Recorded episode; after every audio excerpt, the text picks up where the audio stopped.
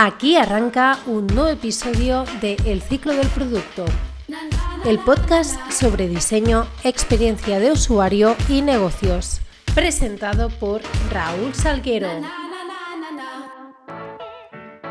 Muy buenos y productivos días. Hoy es jueves 5 de septiembre y arranca un nuevo episodio de El ciclo del producto, el podcast sobre diseño, negocio y experiencia de usuario. Primero de todo, me gustaría dar las gracias a todas las personas que escuchasteis el primer episodio de este podcast. Recibí muchos mensajes por LinkedIn y la verdad es que estoy muy agradecido a todos vosotros. Así que muchas gracias y aprovecho para deciros que si queréis enviarme un correo electrónico con alguna petición, sugerencia o para que hable de algún tema en concreto, podéis hacerlo en hola.raulsalguero.com o podéis visitar mi página web personal www.raulsalguero.com donde encontraréis las notas del programa y una sorpresa. Veréis que he creado una sección que se llama 100 ideas de negocio o podéis entrar directamente en 100 ideasdenegocio.raulsalguero.com y si introducís vuestro correo electrónico, durante 100 días recibiréis una idea de negocio cada mañana a las 9.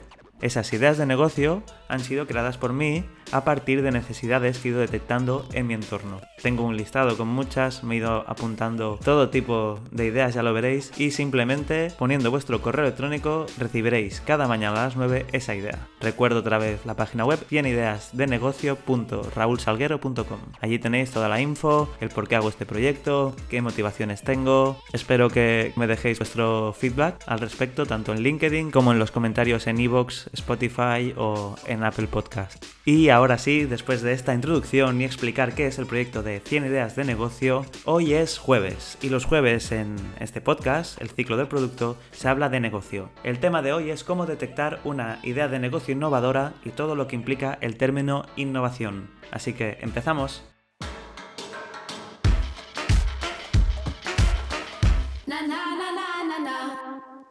Ahora vamos a ver cómo detectar una idea de negocio innovadora. Antes debemos saber qué es el término innovación. Innovar no es solo realizar algo nuevo y diferente, sino que es crear algo que tenga impacto, algo que resuelva una necesidad del usuario. Cuando hablamos de innovación de impacto, hablamos de propuesta de valor. Hay tres tipos de propuestas de valor. La propuesta de valor marginal, la incremental y la radical. La propuesta de valor marginal es la mejora de la propuesta de valor actual es aquella que se aplica a ofertas, a productos que ya existen en mercados que ya están explorados. No supone para el mercado un cambio de modelo, sino que se entiende como una mejora de lo que hay. Es la innovación más fácilmente copiable por otras empresas de la competencia. Al final, la propuesta de valor marginal es la innovación más habitual, porque es la más fácil de diseñar, crear e implementar. Se trata de iterar el producto. Vamos a ver un ejemplo de este tipo de propuesta de valor. Los botes de champú o colonia para viajar son un claro ejemplo de propuesta de valor marginal. ¿Por qué? Porque la propuesta de valor del producto sigue siendo la misma. En el caso de una colonia en formato mini, la propuesta de valor es exactamente la misma. Simplemente se ha hecho una mejora para que sea más fácil su transporte. Están en el mismo mercado, yendo a solucionar el mismo problema de usuario y además añaden el hecho de que es más pequeño. Al final, una propuesta de valor marginal puede ser desde una reducción de costes a añadir una pequeña mejora a un producto que ya está funcionando.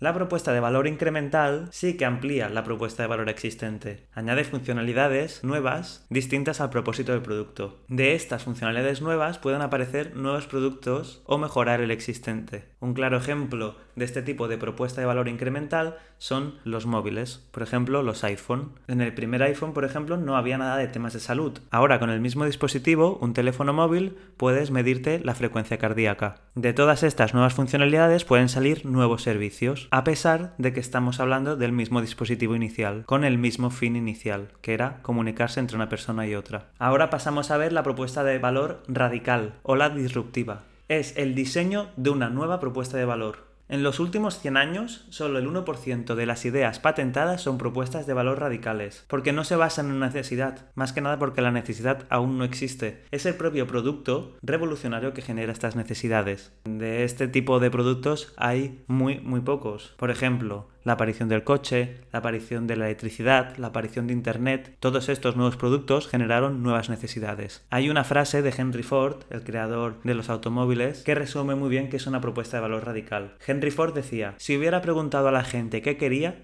me habrían dicho que caballos más rápidos.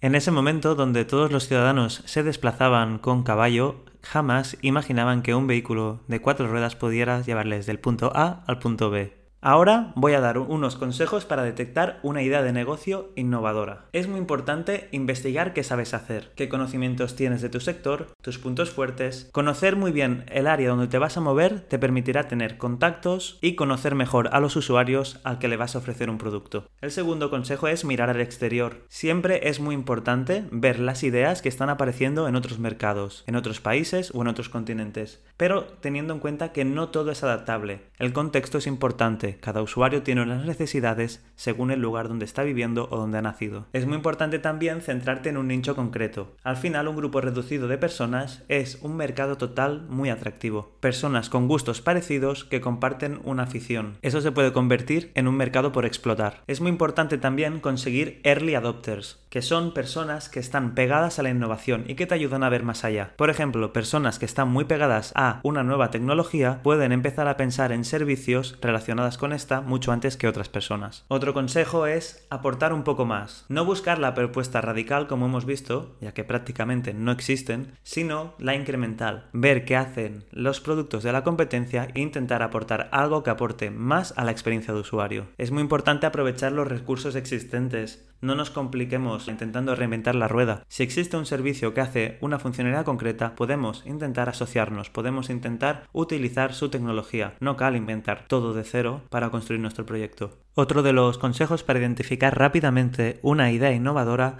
es ver si optimiza y simplifica procesos. A veces, aportar valor es tan sencillo como restar problemas. Desde hace décadas, las mejores tecnologías han ayudado a simplificar procesos. Una excelente forma de identificar oportunidades de negocio es precisamente aplicar esas mejoras a procesos más antiguos. Y también se pueden encontrar ideas innovadoras viendo si se pueden reducir costes para reducir precios, siempre que haya revisado el proceso de creación del mismo para reducir todos los costes que encarecen el producto final. Y el consejo principal para detectar una idea de negocio es ver si realmente estás solucionando una necesidad de usuario. Las personas van a pagar por tu producto si realmente les resuelve una necesidad importante. Espero que este episodio os haya servido para entender mejor qué es una idea innovadora y qué tipos de innovación existen ahora mismo en el mercado. Es muy importante tener claro los puntos fuertes del producto, en qué puede mejorar para destacar en un mercado actualmente saturado. Y aquí termina el episodio de hoy de El ciclo del producto. El próximo martes volvemos para hablar de diseño y experiencia de usuario. Os recuerdo que podéis enviarme siempre que queráis vuestras dudas a hola.raulsalguero.com y en el siguiente episodio las contestaré. Además podéis visitar mi página web www.raulsalguero.com o inscribiros en el nuevo proyecto que acabo de lanzar que se llama 100 ideas de negocio y que lo podéis encontrar en cienideasdenegocio.raulsalguero.com. Aprovecho para pediros vuestros comentarios y vuestras valoraciones tanto en iVoox como en Spotify y Apple Podcast y cualquier feedback es bienvenido. Nos vemos el martes.